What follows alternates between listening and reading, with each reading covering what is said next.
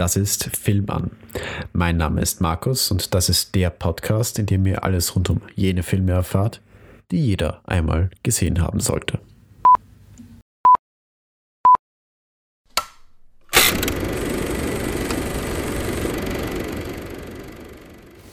Diesmal geht es um The Blair Witch Project, einem Found-Footage-Horrorfilm aus dem Jahr 1999. Good evening. The search of the three missing Montgomery College students continues in Frederick County tonight as dozens of volunteers and state officials join local forces in what has now become a full-scale search of the Black Hills area. So hat alles angefangen. Drei junge Filmemacher, die eine Dokumentation über die unheimliche Sage der Blair Witch im Wald nahe dem Dorf Burkittsville, das früher Blair geheißen hat, drehen wollen, verschwinden auf mysteriöse Weise. Nachdem unzählige Suchtrupps erfolglos geblieben sind, wird die Suche schließlich aufgegeben. Ein Jahr später finden Studenten der Universität von Maryland bei einer Ausgrabungsexpedition das Equipment der drei. Darunter befinden sich ein Tagebuch, Kassetten und auch zwölf Filmrollen, die nach genauer polizeilicher Untersuchung und einem Rechtsstreit an die Angehörigen ausgehändigt werden. Daraufhin beauftragt eine der Mütter eine kleine Filmproduktionsfirma, die Geschehnisse im Wald anhand des Filmmaterials zu rekonstruieren. Das fertige Ergebnis kann man sich bis heute in Form des Blair Witch Projects anschauen. Aber eines vorweg. Die unheimlichen bis verstörenden Ereignisse, die von den drei auf Video festgehalten wurden, sind nichts für schwache Nerven. And it's all because of me that we're here now. Hungry and cold. And hunted.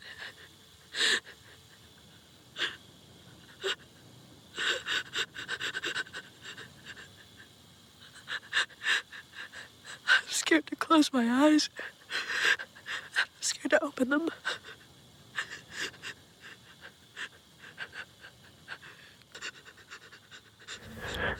Der einzige Haken an der Sache, es ist natürlich alles nicht echt. Die Filmemacher wollten nur, dass das Publikum das Material für echt hält und haben deshalb ihre gesamte Marketingkampagne darauf aufgebaut, glaubhaft zu vermitteln, dass das Gesehene aus dem gefundenen Material zusammengeschnitten worden ist.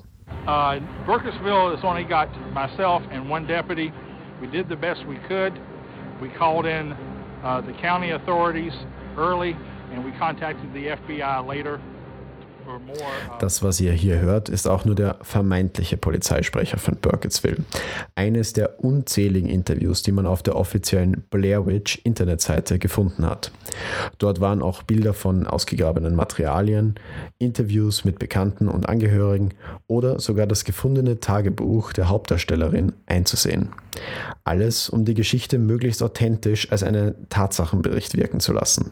Dafür wurden auch regelmäßig Vermisst-Poster auf Universitäten verteilt und die Schauspieler wurden auf der Filmdatenbank IMDb sogar als vermisst bzw. tot gelistet. Schließlich wurde sogar eine 45-minütige eigenständige Dokumentation über die vermissten Studenten und die Sage der Blair Witch gedreht und ausgestrahlt.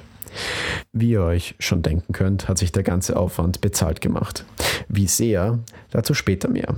Jetzt erstmal zur ebenfalls mehr als unkonventionellen Entstehungsgeschichte. When we came up with the idea, it was, you know, it was around latter part of 92, early 93 and you know, there's a lot of good horror films coming out like Freddy's Dead right. had just come out. You know, a lot so, of good yeah, horror films. a lot of stuff competing with, with but uh, no, I mean there was nothing. Yeah, I mean there really wasn't anything that was scaring us. I mean, it's like okay, there are horror movies, quote unquote, and they were kind of fun to kind of go check out and stuff like that. And, it was scaring us that they were being made. Yeah, but but nothing that really freaked us out, like The Exorcist or The Shining, or you know things that had that kind of residual effect on you when you left the theater. And so we definitely felt there was a gap. There was something that needed, you know, that we had an opportunity to make a scary movie that really scared you. You know, that's had the pretense of scaring you and actually scared you. You know, and you know, guys our age hadn't had anything for a while. I mean, yeah. there, it's been so long since something really came out and just really freaked you out at the core, you know. And so that's what we were going after with Blair Witch is, you know, getting down back to basics, down to what really kind of freaks us out as kids and Das sind die beiden Regisseure und Urheber des Projekts, Daniel Myrick und Eduardo Sanchez. Theoretisch sind sie auch als Drehbuchautoren des Films gelistet, aber wirklich geschrieben haben sie fast nichts an dem Film. So besonders wie das Marketing war nämlich auch der Dreh selbst. I went in and I sat down and it was Dan Myrick, who's one of the directors on the project, and he said, no introduction, mind you. You walk in, you sit down. He says, Well, you've served seven years of a nine year sentence. Why should we let you out on parole? And you had to take off with right. that. So then I had to. I made up this whole baby killer Ah. character, and I said, "You shouldn't let me out. People throw pacifiers on my lunch tray. I'm angry, you know." so, and then he's like, "Come back tomorrow," and I was like, "Yeah." Das ist die Hauptdarstellerin Heather Donahue, die sich selbst gespielt hat, wie sie von ihrem Casting für den Film erzählt. Schon da war klar, dass sie während dem Film viel improvisieren würde dürfen. Das hat sich auch für hunderte andere Bewerber als sehr attraktives Angebot angehört. Was genau auf sie zukommen würde, hat zu diesem Zeitpunkt noch niemand gewusst. Und deshalb hat sich wahrscheinlich auch niemand von den Warnungen der Regisseure abschrecken lassen. We definitely warned them that they were going to be uh, pretty much not really treated very well. We made it clear to them, you know, this, I mean, even in the audition process, we put a, a sheet out there that said, if you don't like camping, if you don't like being out in the woods, if you don't like being scared, don't even try out for this part. So it was very important from the very start that we make it clear to people that this wasn't a conventional, you know, film. Also, wie hat dieser Filmdreh jetzt genau funktioniert? Nachdem die Schauspieler gecastet waren, haben sie erstmal einen dreitägigen Crashkurs für die Technik bekommen, die sie in den Wald mitbekommen würden. Und danach sollte es auch schon direkt losgehen. Right. Once we got out into the woods, they gave us a global positioning system, which is never seen on camera. And that's sort of what they use with the North Star system, those different car navigation Okay. systems. Um, they would program these waypoints in there. And we would basically just follow the little arrows that would pop up on the screen of the global positioning system and just keep walking in that direction until we hit the waypoint. And we would know we were there because there would be a white milk crate with an orange bicycle flag sticking out of it. and then we would go up to the little milk crate, and inside would be these little film containers like you use for 35 millimeter stills, Right. the little plastic things that you throw away before you get them developed. Um, there would be our initials on each one. We were only allowed to look at our instructions. We weren't allowed to show them to each other. And then for the next, say, two, three, four hours, we would just follow that direction until we hit the next waypoint where we would get further instructions. And from there, you just had to take it and improv the lines. Exactly. We Okay. improved all the dialogue. Insgesamt sechs Tage haben sie so im Wald verbracht und dabei war der Umgang mit ihnen alles andere als angenehm. Die Essensrationen beispielsweise wurden jeden Tag knapper, um die Stimmung zwischen den Schauspielern aufzuheizen. Und auch die Dinge, die ihnen passieren sollten, wurden ihnen vorher nie eindeutig gesagt. Der Hauptdarsteller Joshua Leonard sagt dazu, They let us sleep the first night. Yeah. And then, you know, starting on the second night, there was, you know, there was certainly a building of, of how much they were going to torture us and, you know, how much was going to go down and what that was. And they were setting up, you know, sound loops of babies crying and kids laughing outside our tent at four in the morning. I think it was by about the fourth day that, that you know, the insanity really came into play. Man hat ihnen zwar gesagt, dass möglicherweise etwas passieren würde oder dass möglicherweise jemand von ihnen verschwinden könnte, aber mehr wussten die Darsteller einfach nicht.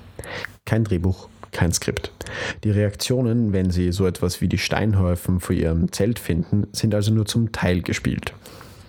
Auch die Szene, in der das ganze Zelt zu wackeln beginnt, was nur der Regisseur war, der daran zog und zerrte, war für sie überraschend und hat die drei tatsächlich verängstigt.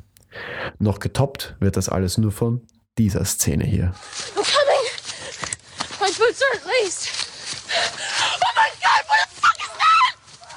What the fuck is that? Hier hat sich der Art Director komplett in weiß eingekleidet und in einiger Entfernung aufgestellt, um das unheimliche Bild einer vagen Figur in der Ferne zu erzeugen. Heather war auf das nicht gefasst gewesen und hat in der ganzen Panik nicht mal die Kamera auf das gehalten, was sie gesehen hat, sodass wir als Zuseher nie zu sehen bekommen, was sie so verängstigt hat. Aber nach all den Strapazen war es schon ein riesiger Erfolg, dass der Film als erster Horrorfilm auf dem Sundance Film Festival gezeigt wurde. Dort ist der als 35.000 Dollar konzipierte Film noch in derselben Nacht für lächerliche 1,1 Millionen Dollar für den größeren Vertrieb verkauft worden. Und ab hier sollte das Marketing, von dem ich vorher gesprochen habe, erst so richtig losgehen. It was this just crazy whirlwind. And so we were still kind of involved with it at that time. That was before they realized that they would have had a much easier time marketing it if we were really dead. So they did the best they could to simulate that. It was basically the first viral marketing that ever happened. Es ist ihnen gelungen, eine virale Internetkampagne zu starten, als das Internet noch in seinen Kinderschuhen gesteckt ist. Durch diese Art der Werbung und extrem starke Mund-zu-Mund-Propaganda konnte der Film an seinem ersten Wochenende, in dem er nur in gerade einmal 27 Kinos amerikaweit gezeigt worden ist, satte 1,5 Millionen Dollar einspielen. Das Wochenende darauf, wieder rund 30 Kinos, waren es schon fast 2 Millionen. Eine Woche später hatte man dann das große Interesse erkannt und er ist in über 1000 Kinos aufgeführt worden und brachte dabei schon 30 Millionen ein. Die Zahl der Kinos sollte noch auf über 2500 ansteigen und auch das Einspielergebnis nur in den USA ist noch auf ganze 140 Millionen Dollar gestiegen, womit er immer wieder als der rentabelste Film aller Zeiten gelistet wird. Ganz eindeutig ist das allerdings nicht, weil je nach Berechnungsart des Budgets das Ergebnis sehr unterschiedlich ausfällt.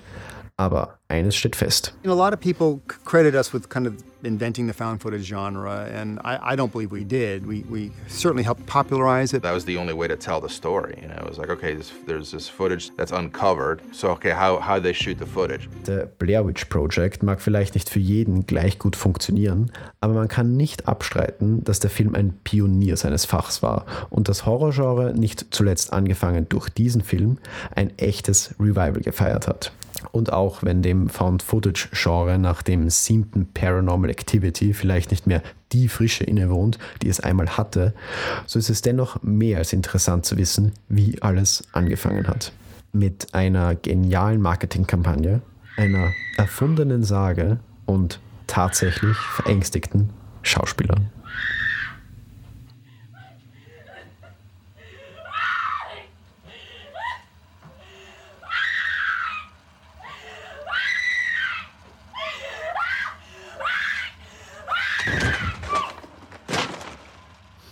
Das war eine weitere Folge meines kleinen Podcasts Film an. Wenn du es so interessant gefunden hast, bei der Folge zuzuhören, wie ich es gefunden habe, sie zu machen, dann teile die Folge doch gerne mit all deinen Freunden. Vergiss dabei nicht, mich auch gleich zu abonnieren, egal wo du zugehört hast. Und ich freue mich auch über Kommentare und Filmvorschläge für neue Folgen. In den Show Notes findest du nicht nur die Audioquellen, sondern auch den Link zur Blair Witch Seite, die mittlerweile zwar nur mehr im Webarchiv zu bestaunen ist, dort kann man sich aber noch alle Videos und Bilder genau anschauen und sogar das Tagebuch der Hauptdarstellerin ausführlich lesen. Dafür gibt es von mir eine ganz, ganz große Empfehlung. Es ist wirklich erstaunlich, was da für Arbeit reingeflossen ist. Eine große Empfehlung von mir gibt es auch dafür, dass du mich auf Instagram abonnierst, wenn du ganz sicher gehen willst, dass du nichts mehr verpasst. Dort heiße ich unterstrich film.an unterstrich. In diesem Sinne hoffe ich, ich konnte ordentlich Lust auf den Film machen. Danke fürs Zuhören und freue mich, wenn du schon beim nächsten Mal wieder dabei bist beim Podcast Film an.